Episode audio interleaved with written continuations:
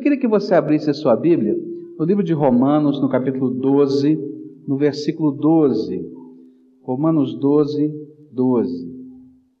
Esse capítulo, o apóstolo Paulo vai apresentar uma série de aspectos diferentes da vida cristã.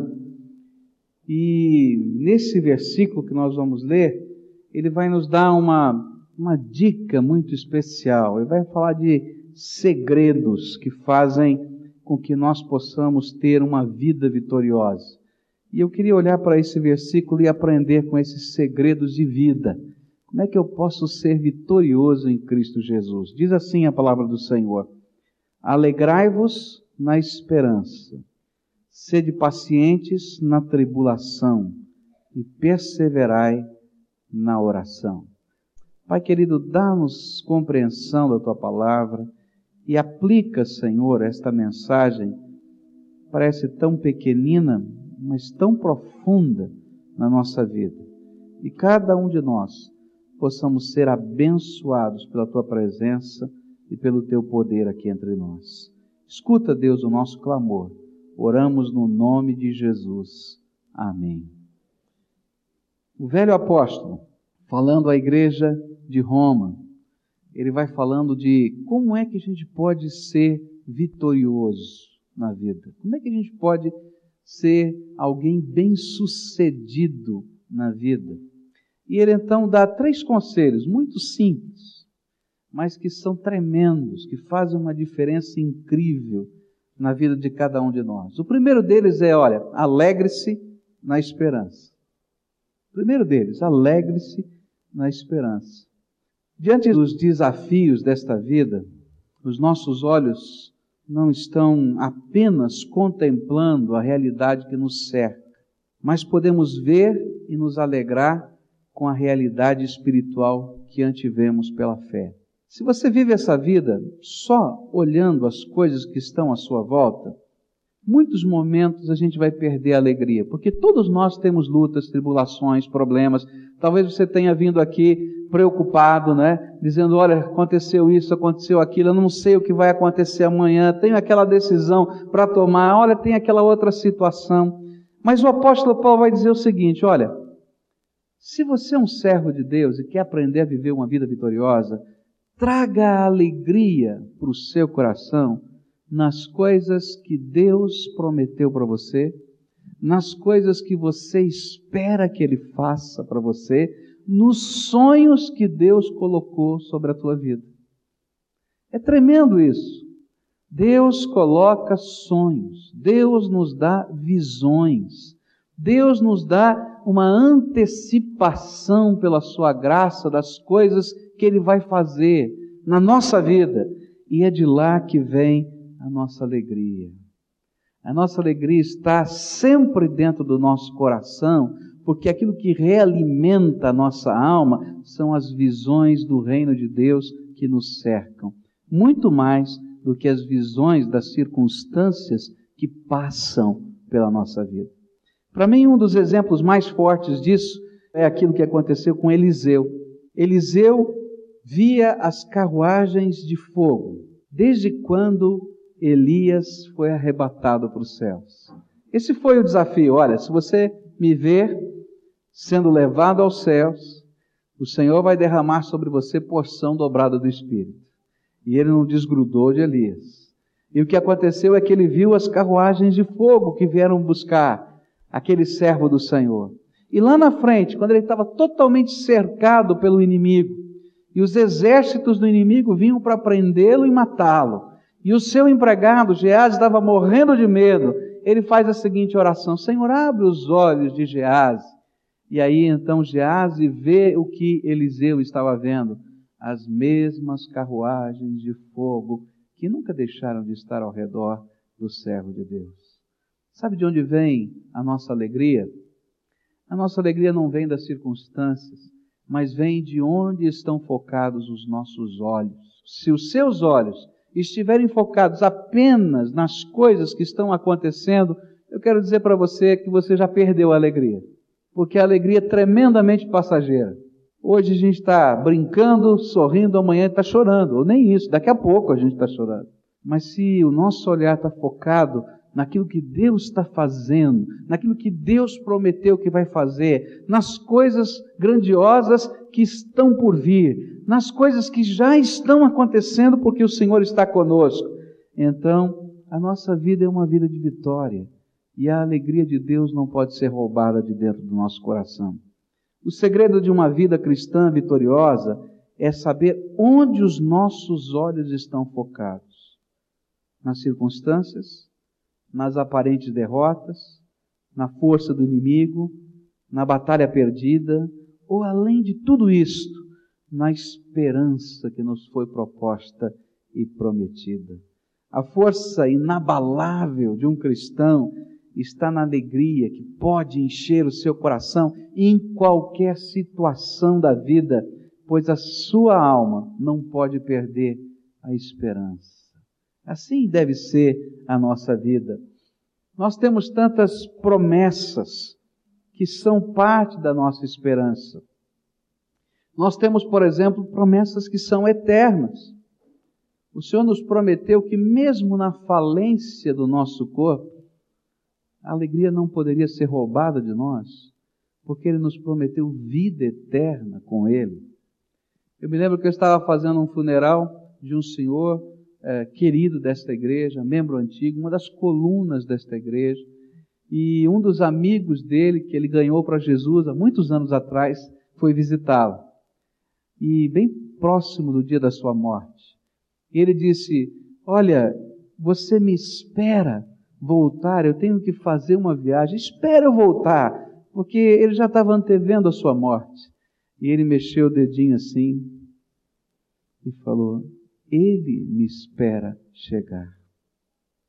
Que coisa tremenda! Porque a esperança que vai no nosso coração sempre gera alegria, mesmo quando o nosso corpo desfalece, porque nós temos certezas que são eternas. O próprio Senhor e o seu poder são certezas de que a nossa alegria não nos poderá ser roubada. Romanos 8, verso 35, o próprio apóstolo Paulo vai dizer: Quem nos separará do amor de Cristo? A tribulação, a angústia, a perseguição, a fome, ou a nudez, ou o perigo, a espada. Alguma coisa pode nos separar do amor dele? Mesmo que estejamos enfrentando situações difíceis, a nossa alegria vem das certezas que temos no nosso coração de que o Senhor prometeu, que o Senhor vai cumprir, que os sonhos que Ele nos deu chegarão e que, mesmo que nós não saibamos como, nós estamos caminhando na direção das promessas do nosso Deus. Por isso eu queria deixar uma palavra aqui para todos nós. Não perca o sonho que Deus semeou no seu coração. Não perca o sonho que Deus semeou no teu coração não deixa que as circunstâncias, não permita que as circunstâncias da vida que passam arranquem de você os sonhos. E queria dizer para vocês dois, né, como ministros de Deus, não percam sonhos. Sonhem. Porque desse sonho vem a alegria no ministério, na família, no dia a dia, porque a gente está projetando o que Deus vai fazer. E quero dizer para você que esse sonho sempre vai depender ou vai precisar, vai pedir para nós uma profunda dependência do Senhor. Porque nada e nem ninguém pode impedir o propósito divino que Ele tem revelado para cada um de nós. Queria deixar um segundo conselho. Não olhe para cicatrizes da batalha. Não olhe para cicatrizes da batalha, mas olhe para a meta a ser conquistado. Porque se a gente fica olhando para a cicatriz, a gente só fica pensando na dor que a gente sofreu. Mas se a gente olha para a meta, a gente fica pensando na vitória que vai ser alcançada. Na vida, cada um de nós temos cicatrizes. Agora, se os nossos olhos estão focados na meta, a gente vai continuar marchando. Se a gente ficar olhando para a cicatriz, a gente para no meio da jornada. É isso que o apóstolo Pedro ensinou no capítulo 4, versículo 12 da sua primeira epístola. Amados, Não estranheis a ardente provação que vem sobre vós para vos experimentar, como se coisa estranha vos acontecesse. Mas regozijai-vos por serdes participantes das aflições de Cristo, para que também na revelação da sua glória vos regozijeis e exulteis. Que a palavra de Deus está dizendo é que se nós estamos na mesma meta do Senhor e estamos vivendo os sonhos dele, então a glória da sua vitória também será nossa. E é isso que deve motivar o nosso coração. O segundo conselho desse texto diz: permaneçam firmes na tribulação, alegrai-vos na esperança ou sede pacientes na tribulação. Uma outra maneira de traduzir essa palavra paciência que está aqui é suportar, permanecer, perseverar, aguentar.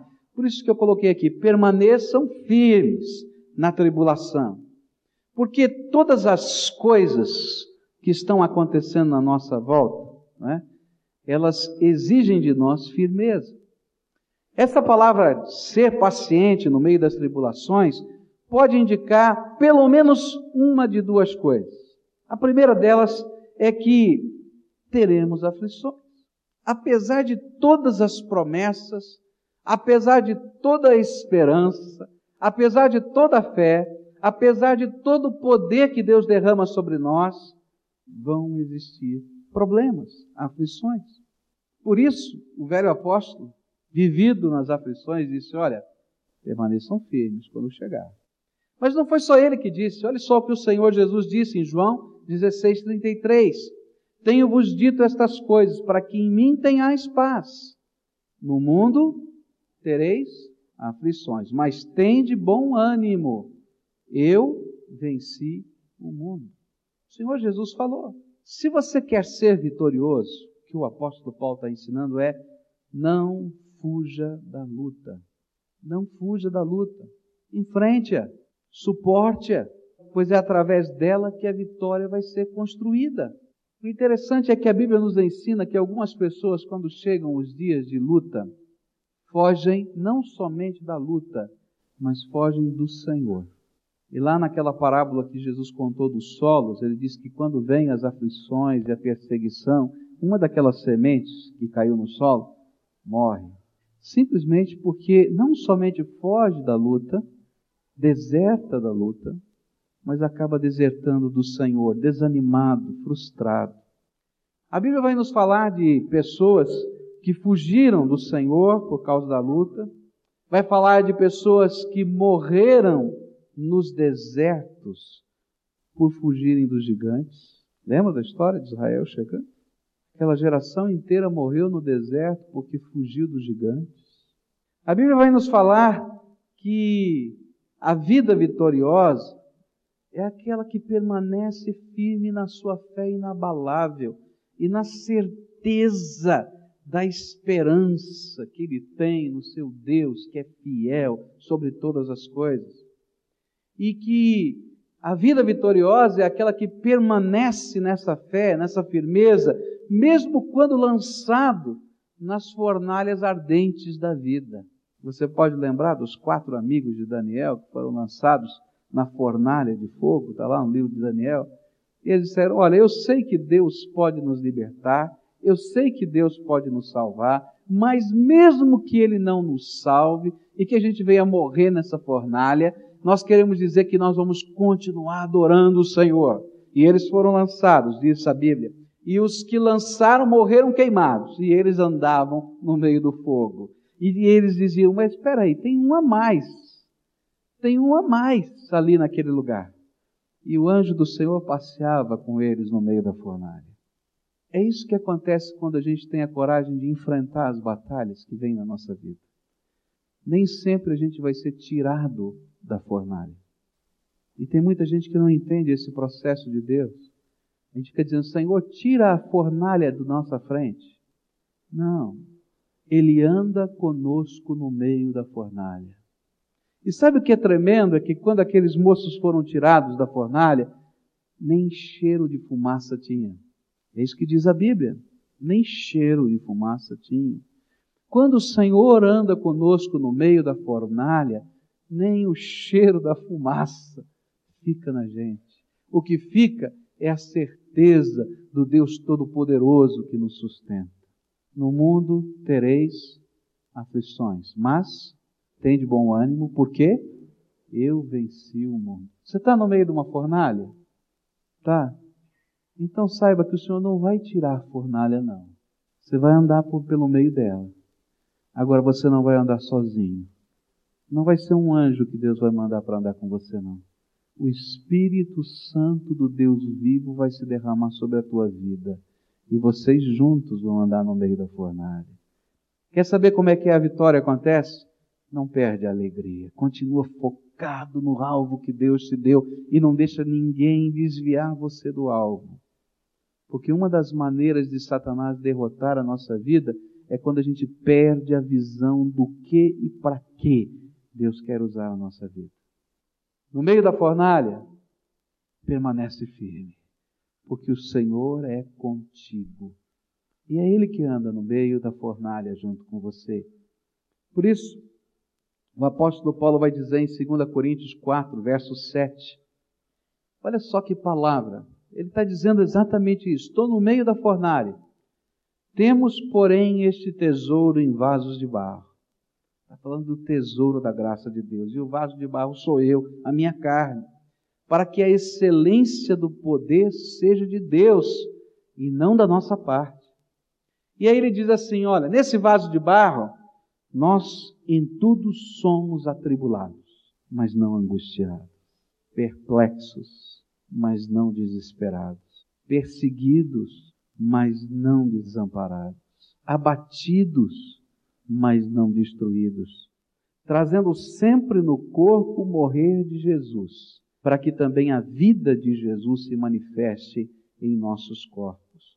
Pois nós que vivemos, estamos sempre entregues à morte por amor de Jesus, para que também a vida de Jesus se manifeste em nossa carne mortal. Tem batalha, a palavra de Paulo é: permanece firme, o Senhor é contigo. Tem hora que a gente diz: opa, estou perplexo com o que está acontecendo, mas não estou destruído porque a graça de Deus está comigo. Opa, está doendo o meu coração, estou abatido, mas eu não estou sem esperança porque o Senhor é comigo.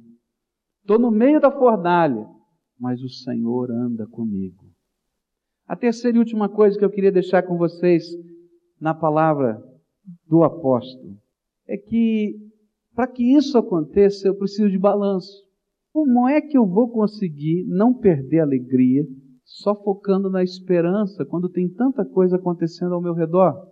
Como é que eu vou conseguir permanecer firme no meio da batalha? Quando a batalha parece tão maior do que eu, quando os gigantes são tão mais fortes do que eu. E nessa balança, onde tem esses dois lados, parece que não tem equilíbrio, que vai pender ou para um lado ou para o outro, nunca vai conseguir se equilibrar essa balança. E aí então vem o terceiro conselho do velho apóstolo: seja inabalável na oração.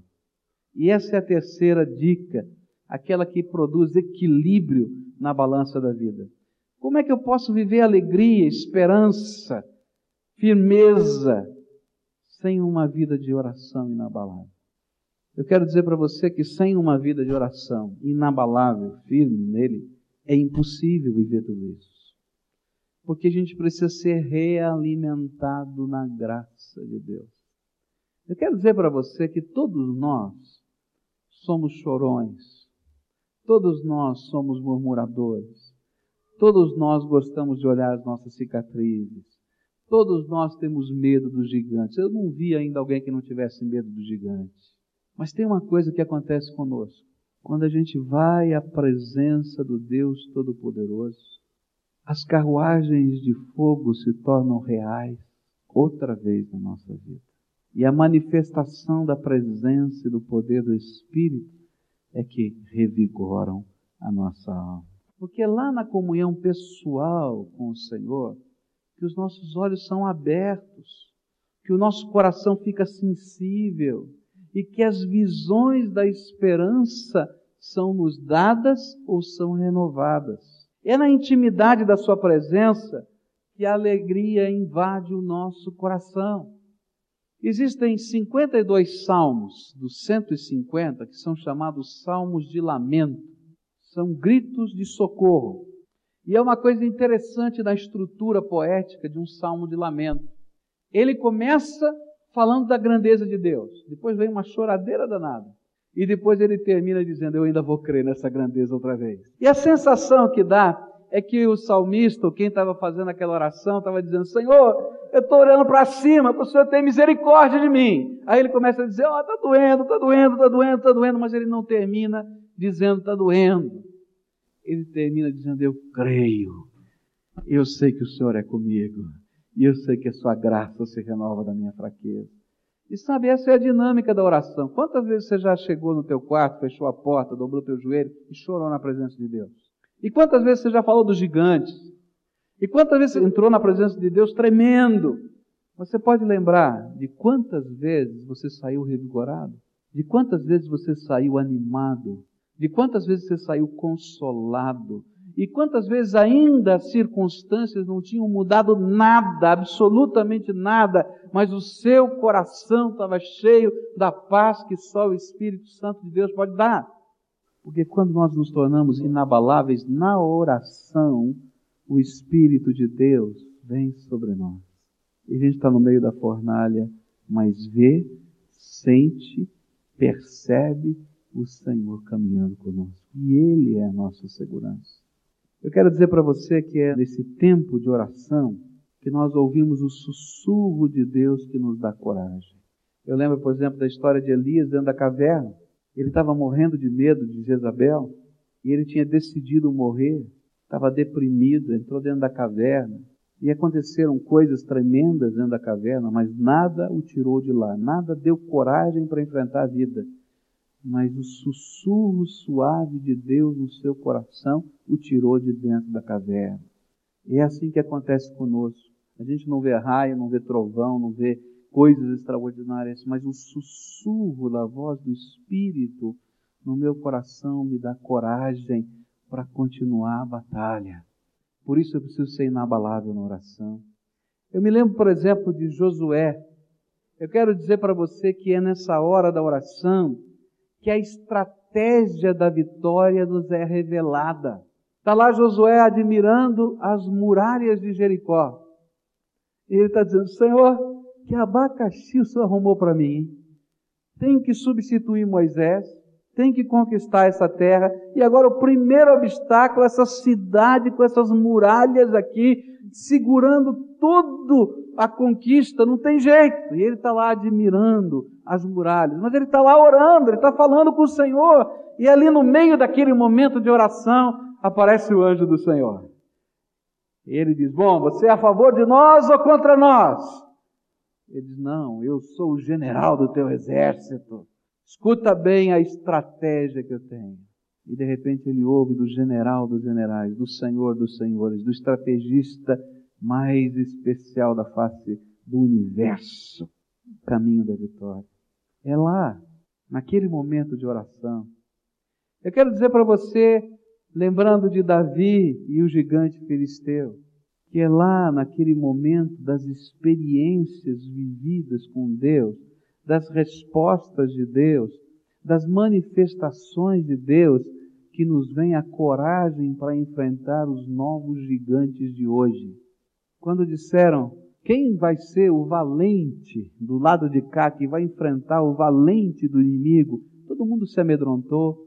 E ele disse, eu vou em nome do Senhor. Ele disse, mas como? Você é um menino, você não está pensando muito bem? Ele disse, olha, em todas as batalhas da minha vida como pastor de ovelhas, quer quando eu tinha que enfrentar um urso, quer quando eu tinha que enfrentar um leão, eu ia em nome do Senhor. E Deus me dava a vitória para defender uma ovelhinha, quanto mais para honrar o nome dele. Sabe, são as experiências que a gente tem com o Senhor que nos dá coragem de continuar enfrentando os gigantes da nossa vida. Por isso a palavra de Deus vai dizer nos lábios do Senhor Jesus: vigiai e orai, para que não entreis em tentação. O espírito, na verdade, está pronto, mas a carne é fraca. A perseverança na oração é uma arma de defesa e de ataque, pois através dela podemos receber a antevisão do plano divino. E quando isso acontece, podemos compreender que ele tem propósitos em algumas tribulações que enfrentamos. Eu quero dizer para você que algumas tribulações que enfrentamos, Deus tem propósitos nelas. Ele permite. Sabia disso? A Bíblia é clara. Mas é na oração que nós entendemos que Deus tem um propósito, que a gente vai atravessar por aquela tribulação, mas que Deus tem um plano para aquela tribulação. Queridos, a palavra de Deus que quero deixar é essa. Alegrem-se na esperança. E se você não está podendo se alegrar, a minha pergunta para você é: onde você tem focado os teus olhos? Olha para cima, olha para o alvo, olha para o plano, olha para o projeto de Deus. O segundo conselho é permaneçam firmes na tribulação. Sabe por quê?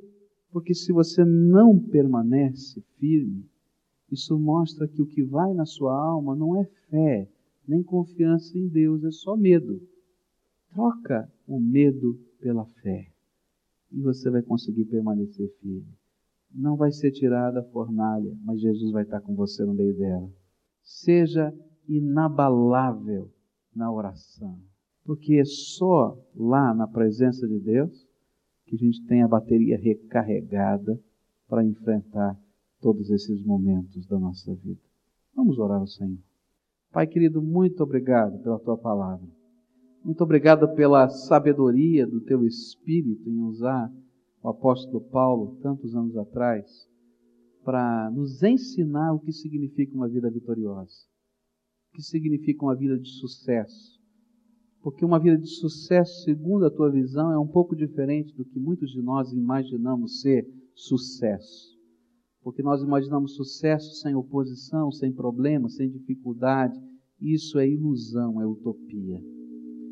A tua palavra nos ensina que o sucesso está focando, Senhor, nos alvos que o Senhor tem para nós. Ajuda-nos a enxergar esses alvos e a focar a nossa vida sobre eles. A tua palavra nos ensina que sucesso é permanecer firme no tempo da angústia, porque o Senhor é por nós nesse tempo. E eu te peço, Senhor, os nossos joelhos estão vacilantes, as nossas pernas estão tremendo, as nossas mãos não conseguem segurar as coisas. Vem conosco e caminha conosco no meio dessa fornalha. Ó Pai, a tua palavra nos diz que o segredo da vitória é uma vida profunda e íntima contigo de oração e eu quero te pedir perdão, porque tantas vezes nós sabemos disso, mas não vivemos isso. E eu quero te pedir em teu nome que o Senhor derrame sobre nós essa constância de estarmos na tua presença. Oramos no nome de Jesus.